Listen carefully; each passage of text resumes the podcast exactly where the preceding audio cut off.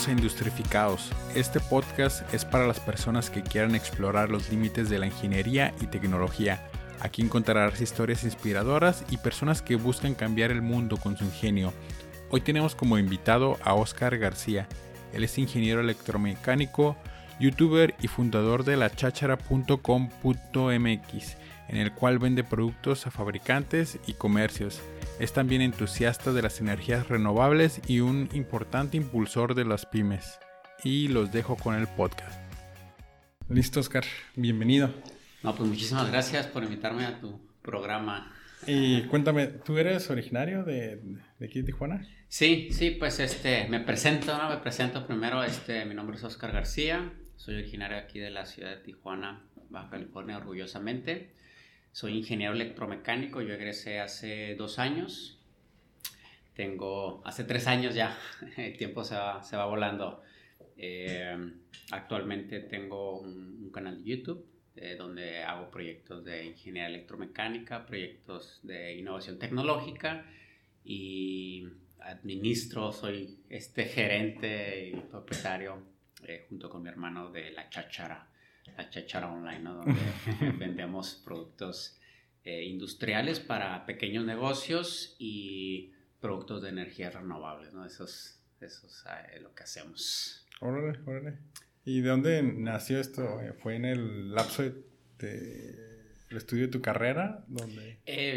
fíjate que, pues, es una, es una larga historia la vamos a hacer así bien, bien cortita. Eh, yo, eh, al igual que, que, muchas personas, pues aquí, aquí en Tijuana, pues eh, vengo de, papás que, que vienen de, de, de, otros lados, de, otros estados de, México y vienen a buscar aquí oportunidades, ¿no? ¿De qué estado? mi mamá es de Jalisco y mi papá es de, Durango, ¿no? Okay. Este, y, y por, por, cuestiones de, del destino, pues así lo decidieron mis papás. Este, vengo de una familia eh, numerosa, ¿no?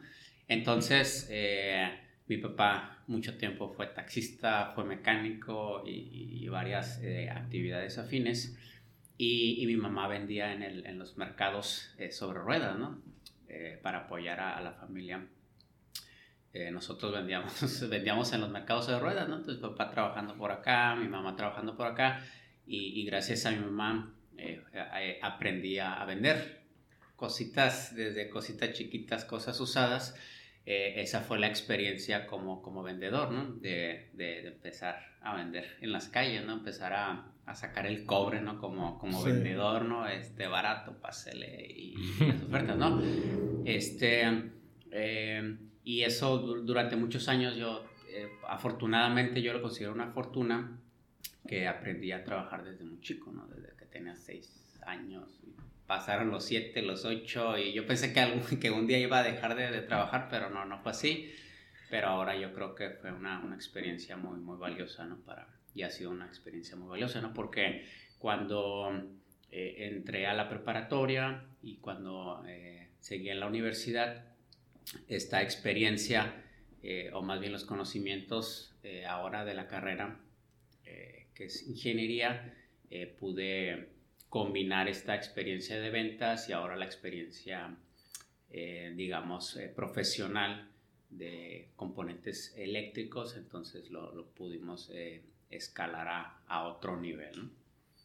¿Y la, tienda de, de, dónde? ¿Qué fue primero, la tienda o el canal de YouTube que, sí, es, es interesante porque cuando, cuando yo entré a la universidad, antes de entrar a la universidad, en, esa transición, en los últimos semestres de la preparatoria, yo estudié en la, en la Lázaro Cárdenas. Eh, la, la, situación económica familiar pues no estaba muy bien, digamos, ¿no? O sea, la andábamos, la andábamos perreando, ¿no? Entonces, eh, esto fue un, un, impulso para empezar a ver otras alternativas, ¿no? Yo dije, apenas estaba saliendo de la preparatoria, entonces yo ya trabajaba eh, en, varios eh, lugares, ¿no? Andaba ahí reparando computadoras, formateándolas, este, trabajaba en el estadio de, de béisbol, eh, también en, ventas, y, y, yo siempre tenía una admiración por la innovación tecnológica, ¿no? Yo quería ser ingeniero, ¿no? Pero para solucionar la situación económica no me podía esperar cinco años hasta terminar la carrera y luego empezar a ejercer, entonces iba a ser un, camino muy largo, ¿no? Entonces, eh, desde entonces empecé a ver otras alternativas en internet, ¿no? Hace, ya llovió, ¿no? Ya pasaron muchos años, eh, yo creo que ya son hace como 15 años, eh, y, y, curiosamente es cuando empieza el internet a desarrollarse, ¿no?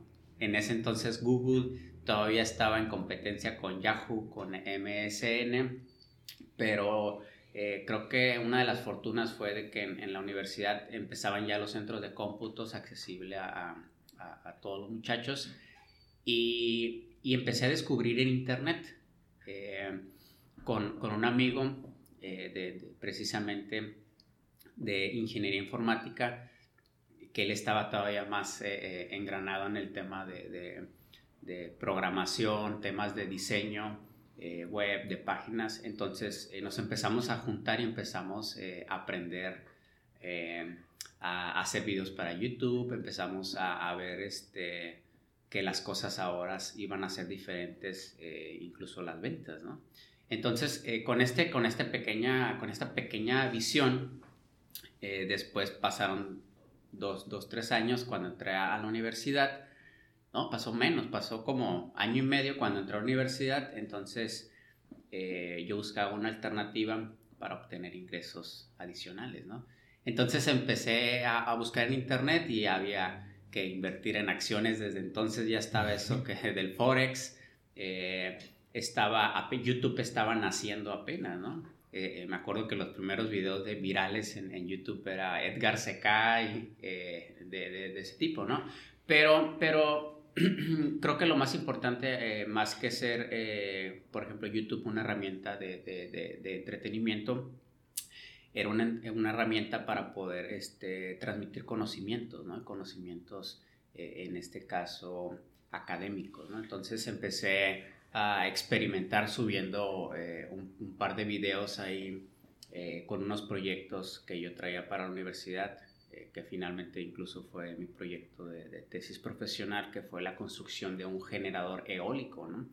Eh, el Internet impulsó eh, muchas cosas, aparte de, compartir los conocimientos, fue el uso de energía renovable, ¿no? vehículos eléctricos y todo eso. Y, y eso estaba 100% relacionado con, con, mi carrera, ¿no? que es este, la ingeniería. Y eh, una de las cosas también que a mí me, me, me, apasionan es el uso de las energías renovables, ¿no? Cómo poder ahorrar en el consumo de, de gasolina, cómo poder eh, generar tu propia energía. Entonces, de alguna forma, creo que los tres conceptos eh, estaban de la mano, ¿no?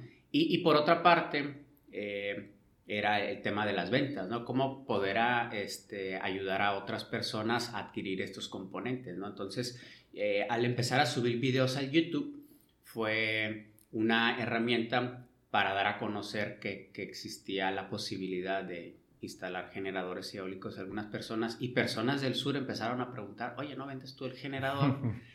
y yo le dije, no, pues mira, este, este es un prototipo, pero eh, yo estoy en frontera y si quieres te ayudo a, conseguirlo, ¿no?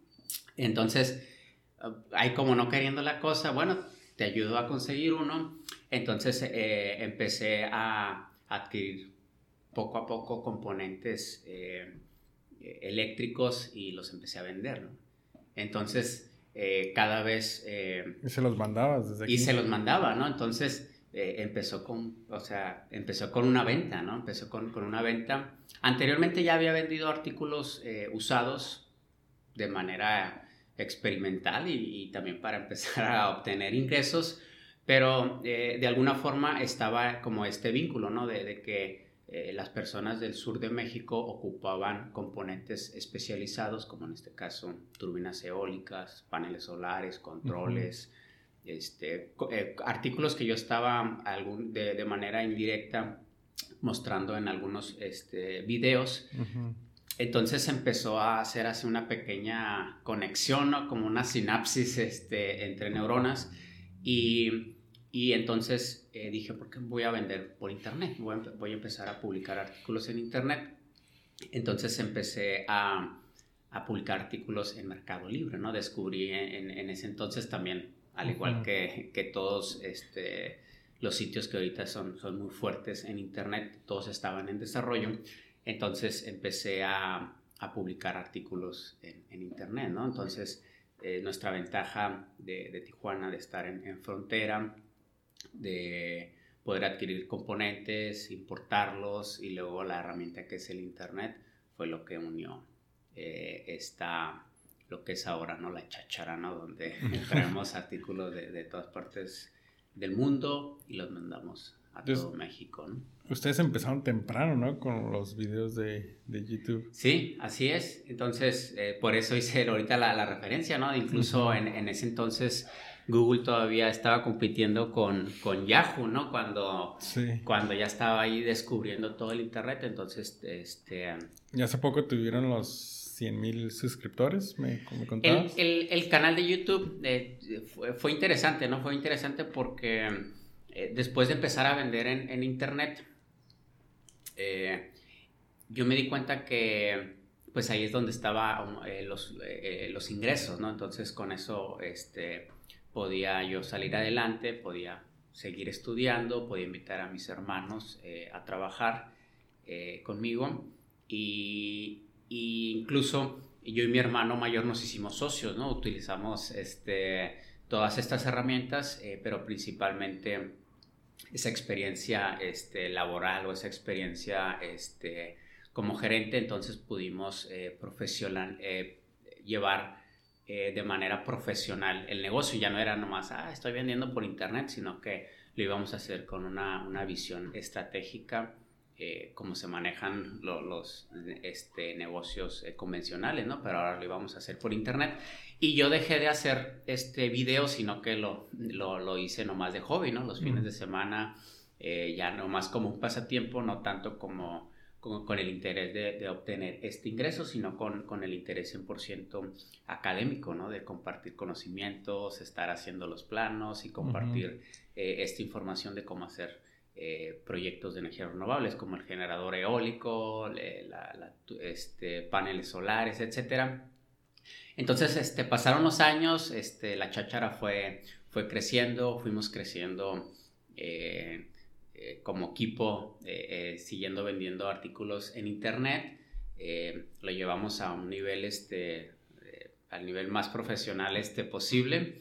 Y, y, los videos yo los seguía haciendo el, el, de los fines de semana y aún así eh, tomó, mucho, tomó mucho más tiempo, ¿no? Llevó este, eh, alrededor de 10 años desde que subí el primer video. Wow. Pero, pero, pero siempre de manera, intentándolo hacer de manera constante cada vez que hubiera oportunidad.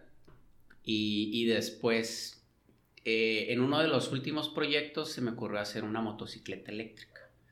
O sea, tomé una uh -huh. motocicleta de combustión interna, entonces eh, desarrollé el proyecto eh, de transformación, de cómo eh, reciclar los componentes, reutilizar este, todo lo que implica las, las tres R, ¿no? El concepto de reciclar, reducir y reutilizar, y, y con, convertí una motocicleta a funcionamiento eléctrico, ¿no? Entonces, este proyecto yo tardé como cinco años en, no, tardé como ocho años en, en, en, en lograr 50 mil suscriptores y, y, finalmente con el último proyecto, solamente con, con la motocicleta eléctrica, en, un año eh, se lograron otros 50 mil suscriptores, ¿no? ¿Y es de un video o de varios videos? De un video. Bueno, es una serie, es una serie este, porque es un proyecto didáctico uh -huh. donde la intención principal es, es, compartir los conocimientos así lo entonces, más detallado. Tú vas como y, que explicando. Así es, así es, sí es, son, son videos tutoriales, entonces eh, este proyecto de la motocicleta se desarrolló en, en, siete etapas y finalmente una compilación con todo el proyecto y un documento eh, en formato de tesis donde están ahí todos los detalles este, uh -huh. técnicos o un manual técnico y este proyecto, eh, aquí creo que la importancia ¿no? de la calidad en vez de la cantidad, entonces eh, este proyecto por sí solo este, logró este, llegar a muchas personas, ¿no? Este, ahorita está eh, llegando a 2 millones de, de, visitas ese solo video y, y la descarga de la, de la tesis de, de, personas de toda América Latina, principalmente de habla hispana, de, uh -huh. que, que, hablan español. Eh, y, ese, ese proyecto por sí solo logró los, estos 50 mil suscriptores en, en, un año y, pues logramos la meta de llegar a, a 100 mil suscriptores y ya finalmente nos mandó YouTube la, la placa, ¿no? De, listón de plata, ¿no? Que, ¿Y eso cómo te, te, lo manda por correo? Sí, después de que llegas a los 100 suscriptores pasan dos, tres semanas y en, en, en tu perfil de, de YouTube de, administrador donde subes los videos te aparece una barrita y felicidades, has logrado un hito inalcanzable o un, un pequeño hito en, tu canal y has sido acreedor a el reconocimiento plata para creadores de, YouTube, ¿no?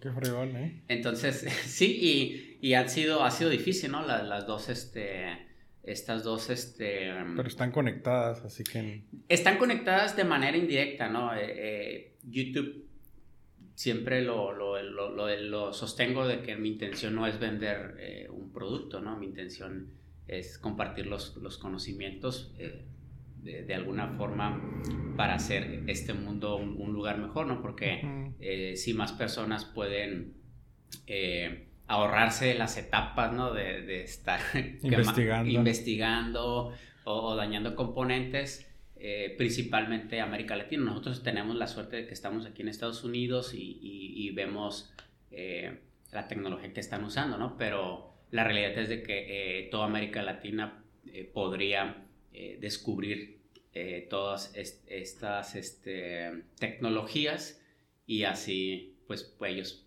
pueden desarrollarlo también. ¿Y, qué tan, hoy en día, qué tan viable es como la energía renovable? Digo, a comparación de pagarle a la CFE, ¿no? sí, eh, yo hace muchos años, yo como, como ingeniero electromecánico, que tiene que ver principalmente con, con la electricidad, eh, yo descubrí que una es mucho más barata de, generar, ¿no? La, energía eléctrica no contamina eh, directamente si se hace la generación por medio de fuentes de, de energías renovables y definitivamente es el futuro, ¿no? Así como el, así como el Internet hace, desde hace 20 o, o, o más años ha estado cambiando todo el mundo para mejorar, ¿no? Incluso, ¿no? Eh, eh, ahorita estamos en tu programa que se va a transmitir a través de internet. Entonces, eh, definitivamente la electricidad va a revolucionar el mundo, ¿no? Y yo creo que incluso en el futuro va a ser incluso el hidrógeno, ¿no? Ah, el hidrógeno. Así es. Porque ahorita, por ejemplo, un panel solar tiene un tiempo de vida de 20 años, ¿no? Y la energía eólica, pues, está solamente en ciertas áreas de una ciudad puedes como que aprovechar. ¿Y qué otro tipo de...? Aquí voy a hacer referencia a, un, autor que me encanta, este, que hace principalmente innovación tecnológica, es este Jeremy Rifkin. Tiene, él tiene varios libros eh, relacionados con las energías renovables del futuro. Eh, tiene un libro que se llama La economía del hidrógeno y tiene un libro que se llama La Tercera Revolución Industrial. En el concepto de la Tercera Revolución Industrial hace hincapié a que el mundo hasta el año 2000 está centralizado, ¿no? Nosotros consumimos energía de pozos eh, de petróleo, ¿no? Entonces, este, todo implica un, proceso de, transformación de este petróleo en, gasolina, pero finalmente la consumimos de de fuentes centralizadas, ¿no? Vamos y ponemos gasolina a, Pemex donde solamente es una emisión del combustible, ¿no? Emisiones, no es recepción, emisión, como el Internet, ¿no? El Internet funciona con un sistema de emisión y generación de información, ¿no? Nosotros mismos aquí, este, por, estar aquí en este programa se va a subir al internet donde, donde tú eres un generador de contenido, ¿no?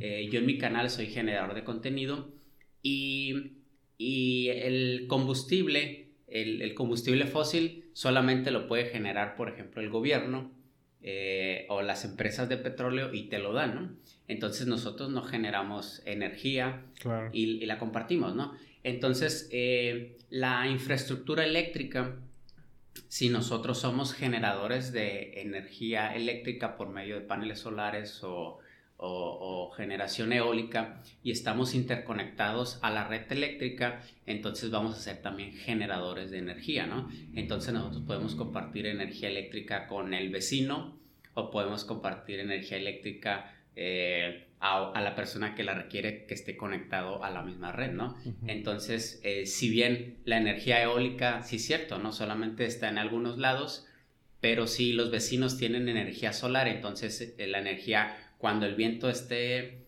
eh, a todo lo que dé, entonces puede compartir con las personas en, la noche, ¿no? este, y los que están generando energía en el, en el día pueden este, compartir si es de que ya no hay viento, ¿no? Entonces, eh, eh, de alguna forma el, el, mundo va a cambiar en lo, en lo que se trata el tema de energía gracias a al concepto de, descentralización y que todos vamos a poder ser emisores y generadores de energía Entonces, ¿tú lo ves como totalmente viable el, el consumir energías renovables? Como sí, definitivamente. Sí, absolutamente, definitivamente. Digo, sé que tú ya, ya manejas tu carro eléctrico. Sí, sí, ahorita vengo en mi carro eléctrico en, en, en, en mi oficina. Eh, tenemos paneles solares interconectados a, la, red eléctrica también. Entonces, eh, definitivamente estoy convencido de que el futuro va a ser, va a ser eléctrico. ¿Y ahorita ustedes están desarrollando nuevos productos?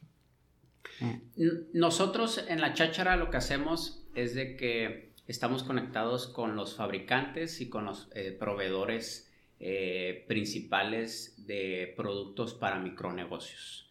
Entonces, eh, en México hay pocas, la forma convencional hasta hace unos años es de que si tú ocupabas una máquina, agarrabas el carro, ibas al centro de la ciudad y buscabas la tienda especializada para buscar esa máquina en específico, ¿no? Si tú querías eh, hacer, por ejemplo, un, artículo popular que tenemos sería una descremadora para hacer leche, ¿no? Este, entonces, por ejemplo, aquí mismo en Tijuana, ¿no? O sea, si, tú, si yo ahorita te digo, hey, ¿sabes qué? Vamos a empezar a hacer crema de leche. Y luego, ok, ¿y dónde conseguimos la máquina, no? Entonces vamos a, lo más seguro es de que agarremos el carro, vamos a, andar horas buscando una tienda y de ahí nos van a mandar a otra porque no podemos ir a una tienda convencional, ¿no? Donde entremos así con unos abarrotes y digamos, hay una máquina de este tipo, ¿no? Entonces, eh, nosotros empezamos a identificar estos productos que ayudan a otras personas a hacer negocio, ¿no? Como en este caso la máquina para hacer crema de leche. ¿Y eso de dónde, dónde, salió?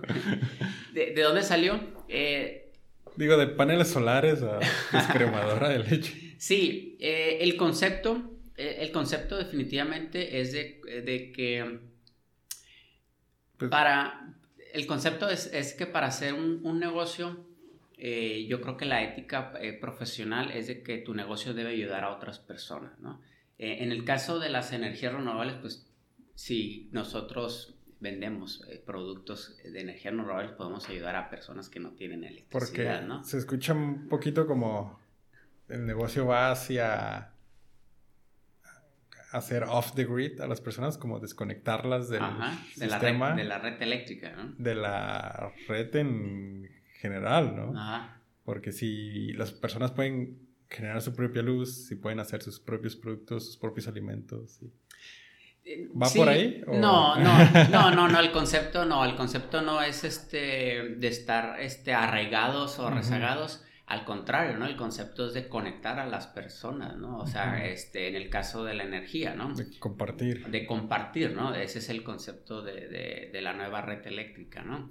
Y, y, en el concepto de la venta de los productos especializados eh, para pequeños negocios es de poder este, ayudarlos a salir adelante, ¿no? Ese es el concepto, ¿no? Porque eh, los, los, artículos que vendemos principalmente son para personas que quieren iniciar su negocio, ¿no?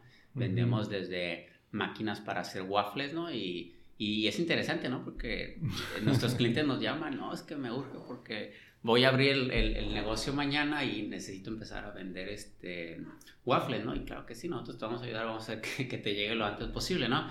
Entonces, eh, es una satisfacción que los artículos este, especializados que nosotros vendemos estén ayudando a otras personas, ¿no? A, producir este, eh, artículos, a, producir este eh, dinero, ¿no? A, producir dinero este, trabajando, ¿no? Trabajando por ellos mismos. ¿Qué otros productos raros venden? sí, este, vendemos eh, principalmente productos especializados, vendemos muchas bombas de agua para sacar el, agua de los pozos con, con paneles solares. Este, vendemos en este caso guafleras, vendemos incubadoras de huevos, ¿no? Para las personas que quieran este, pero producir este, eh, gallinas y, muchos productos de, este tipo, ¿no? Son tantos productos, nosotros actualmente en nuestro catálogo de, de artículos es de 7800 productos, ¿no? Entonces, por eso ahorita me preguntas si yo... Pues, Casi este, tenemos este, cualquier este, producto que... ¿Algo para agricultores Sí, sí, vendemos este, incluso una... Eh, para hacer zanjas. Para hacer las zanjas este, manuales, una sembradora, ¿no? Es, es, como una maquinita así que tiene un carrete y tú llenas el depósito con semillas, ¿no? Y las van. Y los van enterrando, ¿no? Entonces, eh, eh, por eso menciono, ¿no? Qué satisfacción que estar, estar vendiendo un producto que que va a plantar árboles, ¿no? o va a ser y que ayude a otras personas o que permite cosechar toda una huerta, ¿no? ¿Y cómo ves tu empresa en cinco años? Ah. ¿O cómo te gustaría que estuviera tu, sí? Sí, yo, eh, yo estoy, estoy muy sorprendido, ¿no? El, trabajo que hemos hecho, este, mi hermano y yo, con, con, con esta visión, ¿no? De, de, de, ofrecer esta clase de productos, eh, haber estado en el tiempo adecuado, en el lugar adecuado que, que fue Internet, eh, estar en México, ¿no? en, en, en, la frontera, eh, aquí en Tijuana. Eh, definitivamente el comercio electrónico va a seguir creciendo, ¿no? más personas, más personas cada vez confían más en, realizar una compra por, por internet. Entonces, si nosotros podemos seguir descubriendo ¿no? estos productos ¿no? en, más y más áreas, pues podemos ayudar a, más personas en todo México, ¿no? A, seguir este, proveyendo de estos industriales, ¿no? En los siguientes años, ¿Y solamente vendes a México o también Sí, sí, nosotros vendemos este, solamente en México y es principalmente porque bueno, ya vender en México es una labor, es, una, es, una, es una gran labor, ¿no? Porque hay muchos, hay muchos puntos, ¿no? Eh, ser revendedor se escucha fácil, ¿no? Pero realmente no lo es, ¿no? Es, es, muy complicado actualmente. Eh, somos un equipo de 12 personas y todas son especializadas en, en, su área, ¿no? Dentro de, de nuestro equipo eh, tenemos nuestro especialista en, en, aduanas, nuestro especialista en productos eléctricos, una, en nuestro propio departamento de análisis de producto que nomás están determinando si es un producto viable de vender en México. Pero ustedes pueden como aconsejar, ¿no? No solamente venden. Si les piden así como que necesito... Claro, claro, sí. Sí, este, vender América Latina eh, sería un, mercado muy, muy interesante. Eh, los obstáculos principales son los aranceles. Cada país tiene sus propios eh, aranceles y son distintos a México. Y los secundarios son los costos de envío, ¿no? Enviar un producto en, México a nivel nacional tiene unos costos, digamos, que son viables para el bolsillo mexicano, ¿no? Pero mandar a, Chile, por ejemplo, mandar a Colombia, mandar a Argentina desde Tijuana o desde San Diego es, es muy costoso, ¿no? lo que vaya a adquirir la persona tendría que ser muy, muy valioso para que para que tenga un retorno de inversión en, el producto que está adquiriendo, ¿no? Entonces, eh, entonces, este, y es un, es un proyecto iterativo, ¿no? Tenemos, tenemos que, como, analista de producto, tenemos que estar este, seguros que estamos ofreciendo un producto a, un costo este, asequible para el consumidor, que es un producto eh, este, importante, ¿no? Eh, que, este, que tiene, que tiene todo este grupo de, factores, ¿no? Que lo hace un, este, un buen producto, ¿Y tu canal de YouTube?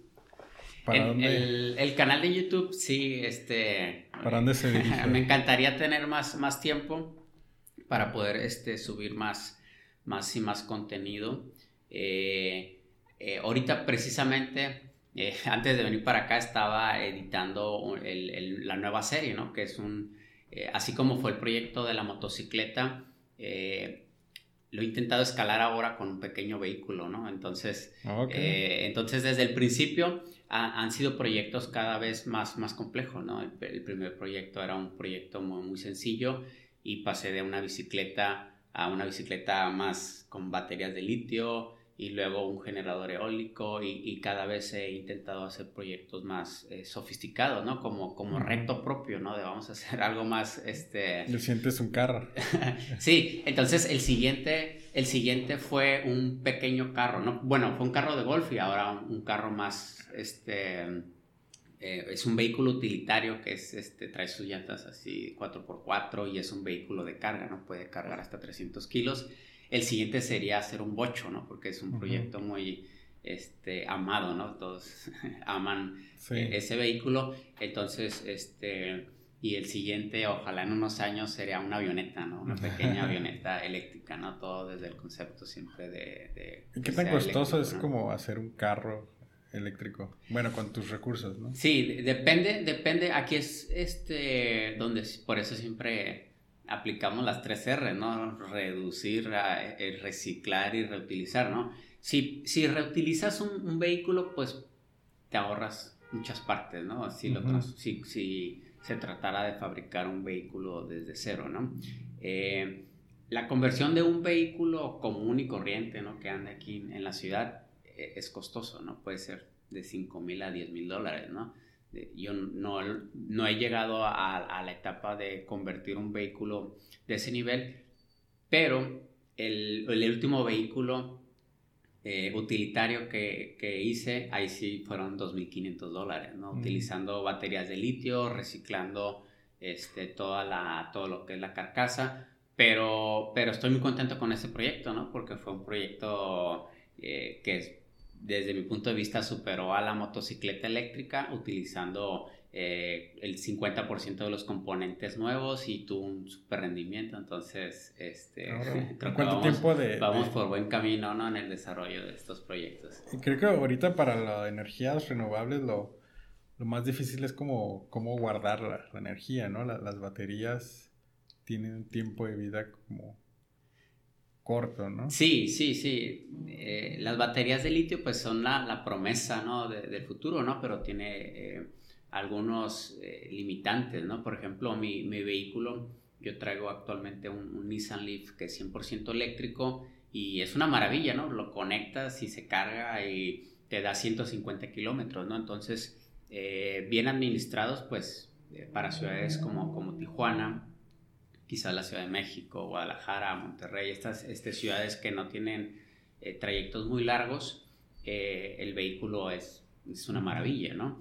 Entonces, eh, si diera más kilómetros, quizás sería también súper bien, ¿no? Porque podrías hacer un viaje de aquí a Ensenada o de aquí a Mexicali de vuelta sin problema, pero el costo va, siempre va subiendo, ¿no? Entre más baterías de litio tengas o más kilowatts hora el costo del vehículo va aumentando. Entonces, eh, esperemos los investigadores de todo el mundo puedan desarrollar una tecnología que tenga mayor densidad energética, ¿no? O una tecnología diferente que no sean las baterías de litio, que aquí es donde mencionaba lo del tema del hidrógeno, que te pueda dar más kilómetros eh, por un costo menor del, del, banco de baterías.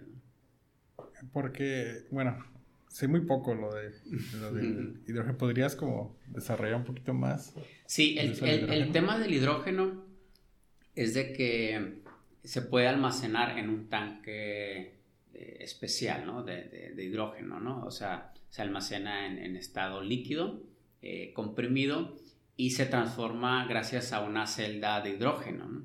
Entonces, esta celda de hidrógeno eh, por un lado entra el, hidrógeno y por el otro lado entra oxígeno, entonces eh, tiene una, membrana, entonces al momento de unirse eh, en, esta membrana produce electricidad. Oh, entonces esta electricidad permite aplicarla en vehículos eléctricos, ¿no? Entonces el vehículo sigue siendo eléctrico, pero la forma de almacenamiento es en hidrógeno, en hidrógeno este, comprimido, ¿no? ¿Alguien está utilizando esta tecnología? Actualmente eh, um, están, en, están en muchos prototipos, ¿no? Eh, hay una empresa eh, que yo he seguido desde hace varios años que se llama Horizon y, esta empresa ya hace celdas de combustible, ya hay vehículos de, de celda de combustible y aumenta por mucho el desempeño en autonomía de los vehículos eléctricos, ¿no? Eh, incluso en, en, este sitio de Horizon ya venden eh, los drones, los drones eh, para grabar y son drones este, grandes. estos drones, regularmente los drones comparado con uno de baterías de, de, litio duran 20 minutos, ¿no? Pero el dron con celda de combustible y con tanque de hidrógeno dura 3 horas y media, ¿no? Entonces aumenta por mucho el desempeño, ¿no? El costo de un dron de estos anda en, en 7 mil dólares. Entonces, como todavía están en etapa, digamos, eh, experimental o, en desarrollo de los productos, pues... Sí, pero es como seis veces más el tiempo. Así es, ¿no? Sí, ah, de hecho hay una compañía que está desarrollando un calentón de agua a base de, de hidrógeno y supone que reduce el 80% de la energía que se utiliza para, para calentar el agua. Bueno, no puedo decir ahorita el nombre de la compañía, pero, pero trabajo para ella. Ah. claro. Este, y aquí en México ahorita apenas estamos empezando con paneles solares y con energía eólica. Así es. Sí, y, y, volviendo al tema, ¿no? O sea, del tema del Internet, creo que antes eh, los desarrollos tecnológicos tardaban más, ¿no? En, llegar a todas partes del mundo. y ahora más cruzas y regresas y ya te trajiste tus Así es, ¿no? Sí, sí, entonces ahorita gracias al, al, internet, gracias a, a, toda esta información, al menos ya es más fácil conocerlo, ¿no? Y entonces, eh, gracias a este conocimiento, pues ya puedes tener esta intención de comprar, comparar tecnologías, adquirirlas, ¿no? Todo. Y fíjate, algo que he platicado con, con otras personas que, que entrevisto es sobre lo que mencionaba, los, los carros, ¿no? Porque en México no, se, no tenemos como nuestra propia línea de carros. Y creo que sería como una buena manera de empezar que el primer carro mexicano. O sea, me refiero a carros de verdad, ¿no? No los carros que hacen como de prototipo o carros de lujo que hacen. Este, que la primera línea de carros fuese eléctricos. Es, es interesante, ¿no? Porque la, la, construcción de los vehículos eléctricos eh, requiere menos piezas, ¿no? Entonces, al requerir menos piezas, en, en, teoría, o al menos en su escala fundamental, deberían ser más económicos, ¿no? Eh, tenemos ahorita la noticia esta del año eh, para México fue los yacimientos de litio, ¿no? Entonces, el, el, potencial que va a tener este, México a nivel industrial compitiendo ahora con Bolivia, ¿no? En, el caso de la producción de, baterías de litio, ¿no? Y, China, ¿no? Entonces esa, esa sería una oportunidad definitivamente para México para empezar a construir vehículos eléctricos y sus propias baterías, ¿no? Debería bajar mucho el, el, costo de... tengo entendido que la, la extracción de litio contamina o es... Lo que... leí un artículo. Sí, sí. Habría que analizar ahí el, el, el, proceso, ¿no? Yo no, no soy especialista en, en, la materia de la producción de litio. Eh, lo que sí sé es de que se ocupa agua. Ese, es, el, ese es el tema, ¿no? Este, para, para sacar el, litio se ocupa... Eh, ¿Agua dulce? Se ocupa agua, agua dulce para hacer una, un tipo de salmuera, ¿no? Y esa salmuera se va a secar como, como en el desierto y va a, va a sacar este polvo blanco, ¿no? Que es el, litio, ¿no? Entonces el tema... Porque el litio reacciona al, al oxígeno, tengo entendido, ¿no? Así es, se sí. quema. Vamos, sería bueno traer un especialista en el tema. Eh, lo, lo, que yo creo que todo, todo siempre toda la, la, producción desde el oro, el cobre, siempre contamina de, de, alguna forma, ¿no? En el, en el tema del litio sería muy bueno investigar todo, ¿no? Para, para estar ahí, cuál, para saber cuál es el, el, el punto crítico, ¿no? En la producción de litio, ah, creo que es una compañía canadiense la que va a extraer litio, no creo que tengamos la tecnología para... Sí, yo creo que todavía, yo creo que todavía este, habría que platicar con nuestros políticos cuáles son las, y, pues las intenciones, ¿no? De si eh, dar la oportunidad a empresas extranjeras o si vamos a estar a la altura, ¿no? De tener la propia tecnología para nosotros mismos producir este litio. Pero al fin de cuentas eh, va a ser una empresa privada, ¿no? Tiene que ser una empresa privada eh, quien se encarga de producir, de producir finalmente las baterías, ¿no? Y bueno, ya viendo como la cadena, me voy a ir por, por la otra, ¿no? Este, viendo como la cadena de suministros, o sea, ¿qué tan difícil sería como hacer un carro mexicano? Ah, nunca he fabricado un carro, ¿no? Los, he convertido y, y, la idea de convertirlos pues es de eh, em, empezar a desarrollar este know-how, ¿no? Que le llaman, ¿no? De, el, cómo se hace, ¿no? Eh, en la transformación de un vehículo eh, de, combustión interna a eléctrico, pues descubres muchas cosas, ¿no? Y descubres el tiempo que te puedes ahorrar, ¿no? Eh, se ocupa acero, se ocupan llantas, se ocupan vidrios, se ocupan un, montón de componentes, ¿no? creo que la fabricación de, de un vehículo requiere definitivamente estar en conexión con, con muchos proveedores, ¿no? Porque no, no se va a fabricar todo, no se va a fabricar todo desde cero, ¿no? Pero sí hay puntos críticos como el tema de las baterías, como en el tema de los motores, como en el tema de ciertos componentes eléctricos, que ahí sí es un proyecto de colaboración con otras empresas, ¿no? De cómo poder este, llegar a hacer un acuerdo con una empresa de motores eléctricos, cómo poder llegar a hacer un acuerdo ahora con el tema de las baterías, este, para poder finalmente ensamblar todos estos componentes, ¿no? Y ofrecer sí. Digo, ahorita Elon Musk terminado, ¿no? hizo como open source todos los... Las patentes, ¿no? Ajá, las, patentes, ¿no? ¿Crees que Digo... El, el, el, tema de las patentes es, es, interesante, ¿no? Yo hace muchos años eh, tomé un diplomado de, de, propiedad intelectual y el tema de las patentes a, a veces se me hace que es más importante este, el, el cómo hacerlo, ¿no? El know-how, ¿no? Porque tú puedes tener la patente y no es una garantía de que el producto funcione. De hecho, para patentar un producto no es un requisito que funcione, ¿no? Tú puedes, hacer, tú puedes hacer el documento, ir a la Secretaría de Economía y tú dices, quiero patentar esto, ¿no? Funcione para algo, ¿no? Eh, el tema de las patentes de Tesla definitivamente es una oportunidad competitiva, ¿no? Para conocer fielmente internamente qué es lo que está haciendo, pero poder alcanzarlo, ¿no? poder alcanzar este, estos años de ventaja que, que, que, esta empresa tiene en la fabricación de vehículos eléctricos, ahí es donde va a estar difícil, ¿no? tendría que ser un... Tendría que hacer una inversión este, grandísima quien quiera competir ahora con, con Tesla, ¿no? Porque es, es algo, digo, para que se vendan Teslas aquí en México, digo, ya empezaron a, a vender, pero es como o sea, los precios no son para el público en, general. E, ese tema también es, es, interesante, ¿no? Porque eh, creo que eh, el mercado estadounidense y el mercado mexicano pues son diferentes, ¿no? Por eso a veces algunas cosas son muy buenas allá, pero aquí no pegan, ¿no? Este, creo que México ocupa sus propios vehículos diseñados para el mexicano, ¿no? Desde los precios, ¿no? Creo que eh, lo hemos visto en, en, muchos años con la empresa de motocicletas itálica, ¿no?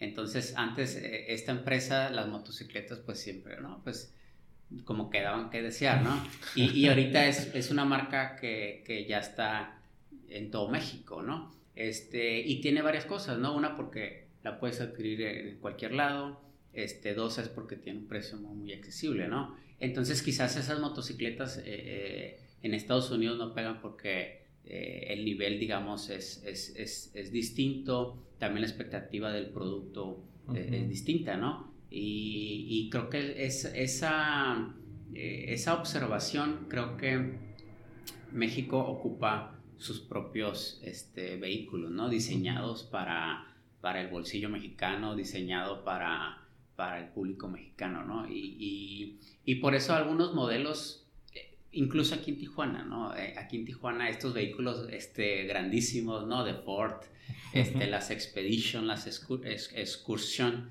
este, estos vehículos que consumen mucha gasolina. Entonces aquí en, en, México pues sí los pueden traer eh, algunas personas que, que, pueden este, pagar el combustible, pero realmente eh, incluso yo los he visto esos vehículos más en, en Texas, ¿no? Donde son petroleros y la gasolina sale más barata, pero ese vehículo no está diseñado para, digamos, para, para Tijuana, ¿no? Este, entonces, son estas pequeñas este, cosas que podrían este, ayudar a hacer un análisis para desarrollar un, mejor vehículo, ¿no? Para cada uno de los estados. ¿no? Ah, ¿qué, qué, qué, cambios ves como más próximos en, en México en cuestión de, de, tecnología? La adaptación a nuevos tipos de energía o el... Creo que los vehículos eléctricos van a seguir entrando a México, pero hasta que no disminuya los costos, eh, se van a poder desarrollar más, ¿no? Este, o, van a, va a ser un boom en las ventas, ¿no? O sea, sinceramente, en, los próximos años se me hace muy complicado que entren los vehículos eléctricos con todo, como una revolución a México, este, hasta que no bajen los costos, ¿no? Este, hasta que suba la gasolina. O, que suba, o, que suba más la gasolina donde la gente este, prefiera eh, adquirir un vehículo eléctrico, ¿no? De, incluso ahorita ya estamos en el 2020 y aquí en, las agencias de Tijuana, pues las alternativas que hay de vehículos eléctricos quizás sean eh, nulas, ¿no? A lo mejor Nissan, a lo mejor este, Renault están ofreciendo, por ejemplo, este pequeño vehículo, el, Renault Twizy, pero son vehículos muy caros, ¿no? Entonces, este Creo que va a ir con la par, si México, incluso, incluso después del descubrimiento de este yacimiento, cuántos años va a llevar este, formar estas empresas de baterías de litio y todo esto, ¿no? Entonces, este, pues vamos a, esperar que, lleguen, hasta ese momento vamos a, esperar que lleguen más empresas este, extranjeras, ¿no? Que, que, ofrezcan alternativas de vehículos eléctricos para que lo podamos adquirir, ¿no? Muy bien, muy bien. Este, vamos a la sección de preguntas concretas. si pudieras regresar al momento que terminaste la preparatoria, ¿qué decisiones cambiarías? Yo creo que no cambiaría ninguna. Yo habría, habría, tomado el, habría tomado el mismo camino, eh, habría estudiado la misma carrera y habría tomado los, los mismos errores. Estoy, contento este, haber este, tomado todas las decisiones que he tomado, haber escuchado los consejos eh, de las personas apropiadas, eh, haber tenido cada uno de los maestros eh, que he tenido, tanto maestros académicos, maestros este, de vida. Entonces, Definitivamente, definitivamente no cambiaría absolutamente nada. Eh, ¿Tu comida favorita? Mi comida favorita, eh, los taquitos de huevo con chorizo. taquitos de huevo, huevo con chorizo con así con mantequilla. La mejor bebida. La mejor bebida. Ay, me la pusiste difícil porque hay, hay varias bebidas este, que me gustan, pero yo creo que una cerveza, una cerveza roja con una cerveza roja, este, con unos buenos amigos, siempre va a ser una buena bebida. Cool. Este, ¿El mejor libro? El mejor libro. Uf. El mejor libro. Este, me la pones difícil porque también he leído. he, leído varios libros. Este, el primer libro que leí que me encantó, este, 48 leyes del poder. Es un libro este, que tiene un título muy pretencioso, es más bien, es más bien como una, este, es como una escuela social, digamos, ¿no? Este, algunas reglas este, sociales que, que, ayudan como unas reglas de convivencia, ¿no? El segundo definitivamente sería La economía del hidrógeno, es un súper, súper libro, y el tercero sería La tercera revolución industrial. Esos serían los tres libros. Me gustaría agregar otro que serían Los cuatro acuerdos los cuatro acuerdos, ese también es un libro Hasta ahorita ya es el más popular aquí. Sí. Cuatro acuerdos. Los cuatro acuerdos. Es el más difícil. el mejor momento. El mejor momento. El mejor momento. Hay muy, hay muy buenos momentos, hay muy buenos, este, hay muy buenos momentos también. Eh, el último momento fue hace dos años, o hace tres años, septiembre de 2017. Eh, estuve en Argentina. Este, eh, la empresa Mercado Libre me otorgó dos reconocimientos como el emprendedor de América Latina del comercio electrónico y el emprendedor de México también, ¿no? Nos dieron los dos, los dos premios. Eh, a la cháchara por nuestra historia de, de negocios y, y, fue un momento, este, fue un momento muy importante porque habían pasado muchos años que nomás estaba trabajo y trabajo y trabaje, este, y fue el momento así como que, como que ya, como que dije, oh, todo lo que, todo lo que había pasado y todo lo que eh, habíamos hecho eh, como emprendedores había tenido sentido, había tenido sentido y había tenido frutos. Qué padre. Así es. Este, ah, ok, entonces ese fue el artículo que, que estaba leyendo. De, de Entrepreneur. Ajá, sí, sí. De la revista Entrepreneur.